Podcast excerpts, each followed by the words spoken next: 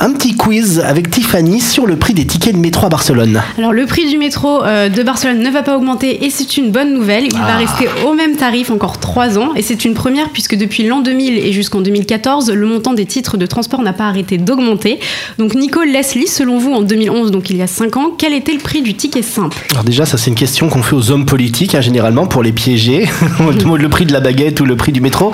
Ticket simple, je sais pas, il était à 1 euro peut-être il y a 5 ans, c'était pas cher. Un peu plus Un peu plus, Leslie. Euh, Bah Ouais, un, 1,30€ par là. Maintenant, 1,45€ et aujourd'hui il est à 2,15€. Ah ouais. Vache, ça a augmenté de Ouais. 70 centimes C'est alors. presque du simple double. Ouais, hein, c'est ouais. clair. Est-ce que le service s'est amélioré Pff, Moi, c'est les mêmes lignes de métro qu'il y a 5 ans. hein, donc. Oui, rien n'a changé. Ouais, ouais. c'est la grosse Ah, bien arnaque. vu, ouais. Et le prix de la TDS Ah, la TDS, alors c'est les 10 voyages. Pff, symboliquement, elle était à moins de 10 euros, je crois.